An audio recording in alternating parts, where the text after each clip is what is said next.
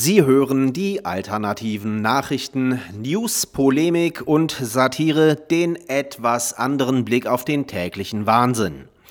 Heute geht es um Camouflage-Labels, also linke Umbenennungen ins Gegenteil. Falschetikettierung Teil 1.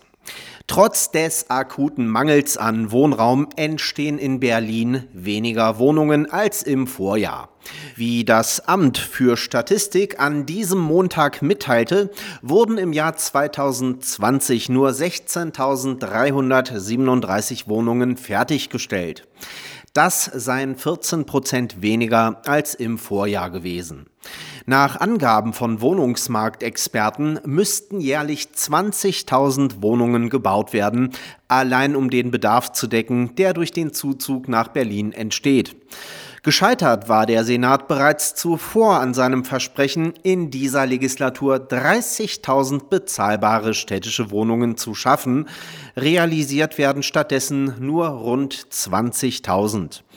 Der Rückgang bei der Fertigstellung von Wohnungen in Berlin ist der erste überhaupt seit dem Jahr 2009, so das Amt für Statistik.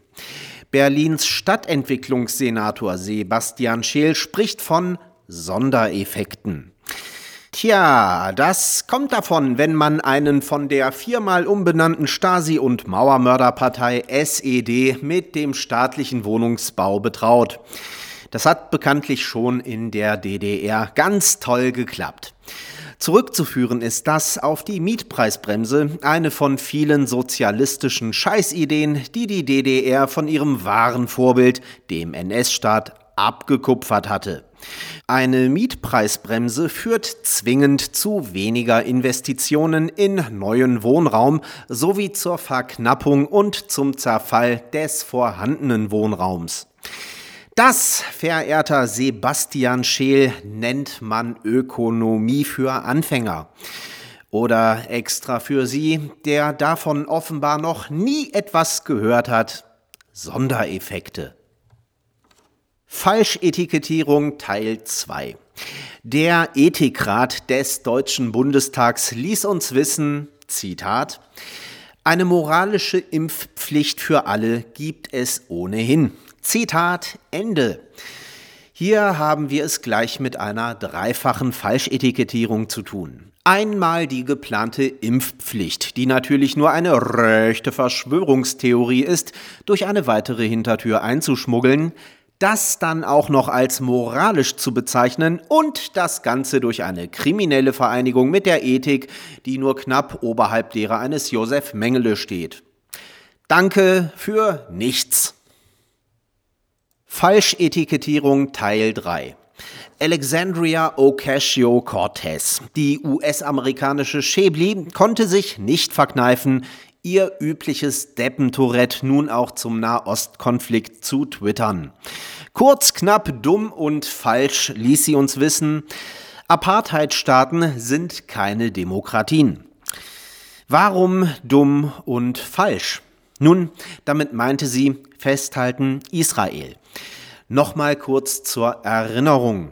Israel ist der einzige moderne, freiheitlich-demokratische und soziale Rechtsstaat mit Gewaltenteilung, Gleichberechtigung, Religionsfreiheit, Meinungsfreiheit, Pressefreiheit, Freiheit von Lehre und Wissenschaft sowie Freiheit für alternative und individuelle Lebensentwürfe, wie zum Beispiel Homosexualität im gesamten Nahen Osten. Dort leben Menschen unzähliger Nationalitäten, Religionen und Kulturen. Niemand darf von Gesetz wegen diskriminiert oder sonst wie benachteiligt werden.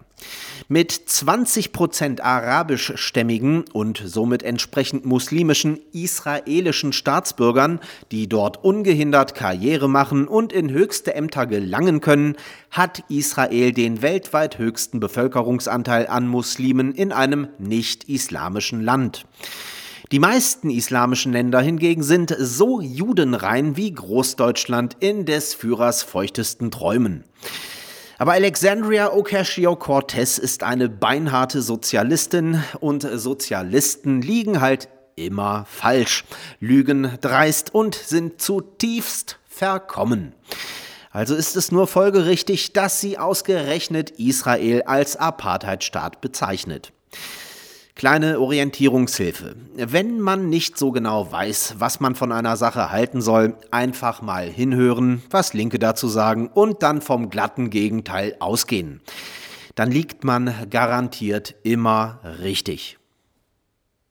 Sie hörten die alternativen Nachrichten, Zusammenstellung und Redaktion, die Stahlfeder. Am Mikrofon verabschiedet sich Martin Moczarski.